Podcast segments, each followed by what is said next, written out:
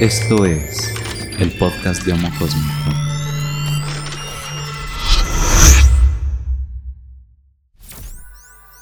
Forma parte de la primera generación de Maitreya, un programa que podrás aprender desde tu casa en vivo, en donde serás iniciado en la práctica del Dominus.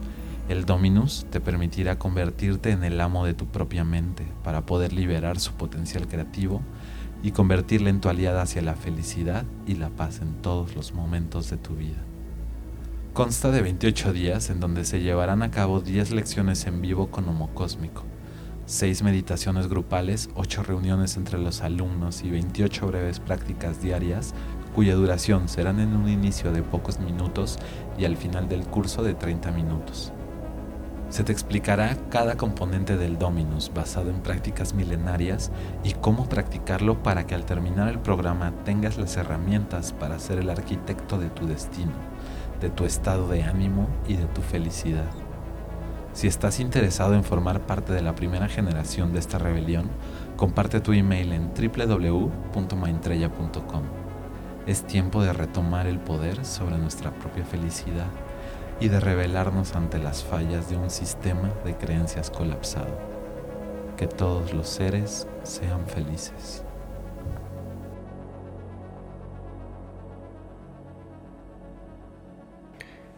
Pues bienvenidos sean todas todos ustedes a este nuevo capítulo de el podcast de Homo Cósmico, la conciencia cósmica, eh, titulado El retorno a la presencia. Este es el primer capítulo y primero quiero agradecerte a ti que estás escuchando este episodio. Te quiero agradecer por no haber perdido la fe en Homo Cósmico. Sé que fue mucho tiempo de mi silencio, casi dos años de silencio y aquí sigues. Te agradezco tu paciencia y te agradezco tu confianza. ¿Dónde estuve estos dos años? Mucha gente me lo ha preguntado y pues a lo largo de este podcast eh, les voy a responder esa pregunta. Primero les quiero platicar que el libro 2048 Crónicas de un futuro exponencial ya está publicado fue bestseller en México en Amazon la semana pasada. Es un libro que escribí para ustedes, con la intención de que ustedes lo lean. Es una novela que aunque tiene elementos de ciencia real llevada a la ficción, todo se desarrolla en el mundo real. Y los retos que en el libro expongo son los mismos retos que tú y yo tenemos para poder evolucionar. Por lo que en realidad es un libro de autoaprendizaje que tiene importantes lecciones contadas a manera de una historia divertida. Lo pueden encontrar en Amazon y voy a poner un link en mi perfil de Instagram. Entonces, ¿en dónde estuve estos dos años? Se puede resumir en que sufrí las consecuencias de la falta de disciplina mental, al dejar crecer dentro de mí las contaminaciones mentales que eventualmente convirtieron mi poder creativo en un poder destructivo. ¿Recuerdan el mito griego de Prometeo? Lo he hablado muchas veces en Homo Cósmico, aquel semidios griego que robó el fuego de los dioses y le entregó al ser humano. Pues bien, ese fuego representa el poder de la mente humana, que cuando es efectivamente aplicado con maestría, conciencia y presencia, nos puede acercar a los dioses en cuanto a sus poderes y otorgarnos poderes de creación, como el poder del fuego que va más allá de cualquier sueño, y los poderes tecnológicos que hemos alcanzado en las últimas décadas, que tienen el potencial de convertirnos en una especie interplanetaria. Es por eso que los que han logrado ejercer su mente, su poder mental de una manera presente y consciente, como los genios en la historia de la humanidad, desde los artistas hasta los científicos y escritores, son ellos quienes han creado el vasto inventario cultural, científico y tecnológico que hoy damos por hecho. Estoy convencido de que toda creación humana ha sido creada por un ser humano con una mente disciplinada, toda creación humana elevada, es decir, una mente sometida a la voluntad de su dueño y una mente relativamente libre, libre de las contaminaciones mentales, de las que hablaré más adelante, pero que son la avaricia, el deseo vacío, la tristeza, la depresión. Pero cuando ese poderoso fuego, o ese poder llamado la mente, se sale de control y es servidor de esas contaminaciones, puede generar un poder igual de poderoso, pero en vez de ser creativo será destructivo. Las cárceles y los manicomios están llenos de genios que no supieron dominar sus poderosas mentes. Todos estamos expuestos a estas contaminaciones. requiere una disciplina especial y ciertas herramientas. El poder detectar esas contaminaciones que se manifiestan primero en pensamientos y luego en acciones. Detectarlas antes de que echen raíz y se conviertan en patrones de pensamiento y después en patrones de conducta autodestructivos. En mi búsqueda espiritual de varios años, la mejor respuesta que he encontrado a la pregunta ¿qué es la espiritualidad? ha sido que la espiritualidad es la purificación de la propia mente. Una mente libre nos permite estar en contacto con lo mejor que somos, con el verdadero espíritu, y desde ahí nos permite vivir y actuar con lo que hemos aprendido a llamar el corazón abierto. La mente libre y el corazón abierto van de la mano. Creo que los humanos más elevados son los que piensan, hablan y actúan en conexión con lo que llamamos el corazón abierto. Es una facultad que solo es permitida cuando la mente no tiene el ruido de sus contaminaciones, es decir, cuando la mente es purificada.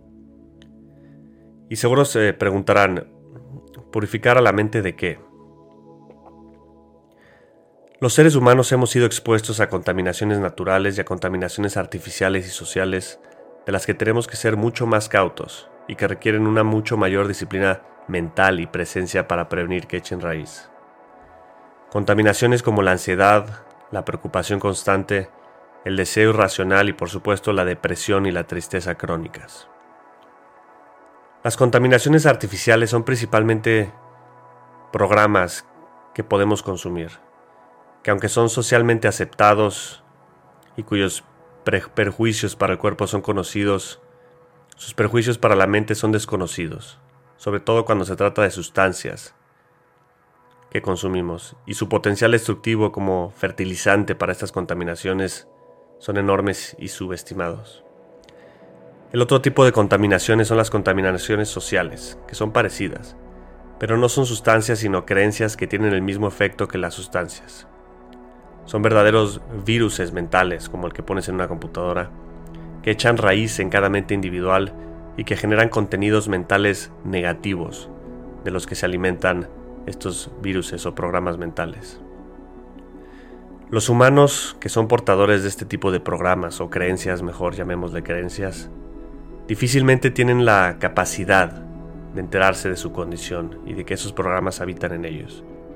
Pues estas contaminaciones sociales tienen el poder de hacernos creer que esas creencias son la realidad o que son la verdad, cuando simplemente son creencias compartidas, ilusiones compartidas. Y cuando una ilusión es compartida por muchas personas, hace el efecto de ser realidad, pero es solo una ilusión. De hecho, ante la pregunta, ¿qué es la felicidad? Es una pregunta que me he hecho mucho tiempo y que he investigado en diferentes fuentes, tradiciones, culturas.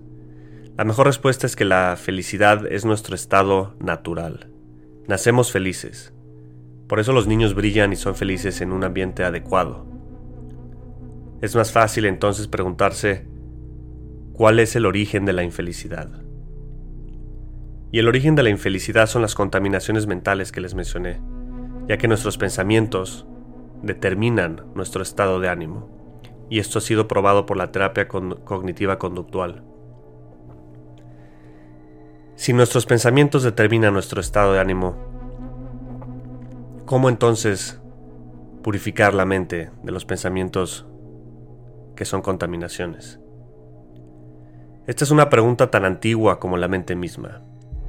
Y aunque recientemente el mundo occidental ha creado diferentes herramientas para purificar la mente, existen prácticas milenarias que lo han hecho con mucha mayor efectividad. Y para esto lo primero que tenemos que hacer es aprender a observar. Por eso el conocerse a sí mismo es el consejo unánime de los sabios. Aprender a observar nuestra mente con humildad respecto a su contenido y distanciarnos de la mente y de las ideas que en nuestra mente nacen es el primer paso hacia la purificación mental, la verdadera espiritualidad y la felicidad que es natural. Y entonces la pregunta es, ¿cómo observar la mente y cómo aprender a observar la mente y cómo hacer de la autoobservación una práctica constante? Para eso existen técnicas antiguas diseñadas, técnicas muy efectivas de las que hablaremos más adelante y que tienen el potencial de iluminarnos.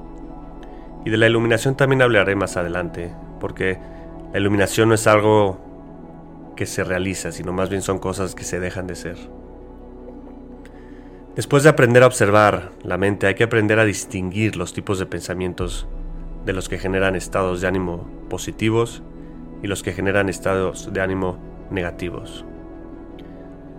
Una vez habiendo hecho esa distinción, hay que saber cómo prevenir que surjan los estados negativos, las contaminaciones, y también aprender a hacer cesar los estados negativos que ya hayan surgido.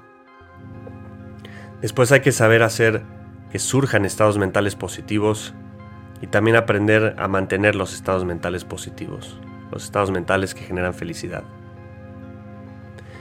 Para eso hay técnicas, pero la relevancia práctica de vivir en un estado mental positivo es que entonces nuestras palabras y nuestras acciones serán armoniosas y positivas. Y así nosotros seremos felices. Es importante remarcar la relación entre los estados mentales positivos y las acciones positivas y las acciones socialmente armoniosas.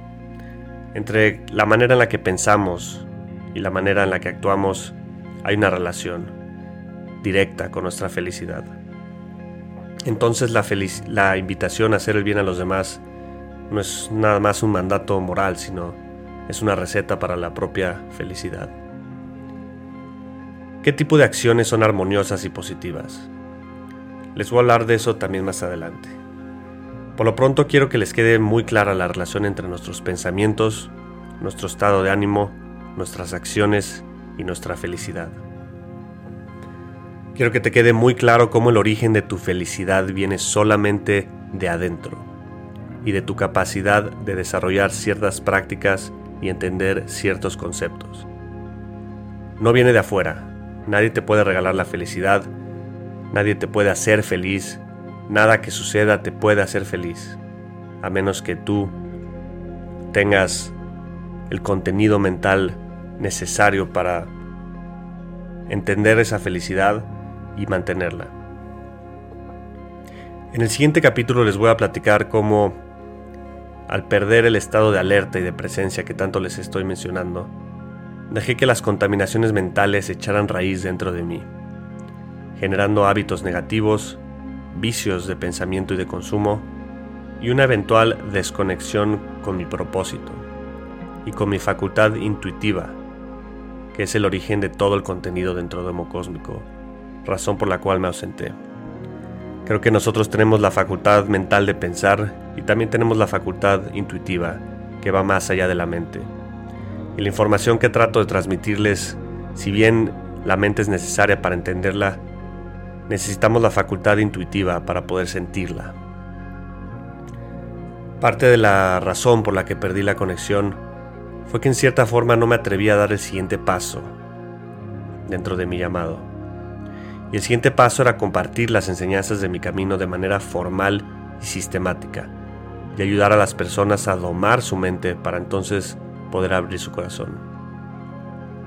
Es por esa razón que en las próximas semanas voy a lanzar Mind Treya, una escuela para los rebeldes del sistema, para los que tienen la intención de dominar su mente, su fuego mental, para los que quieren trascender las contaminaciones personales y sociales.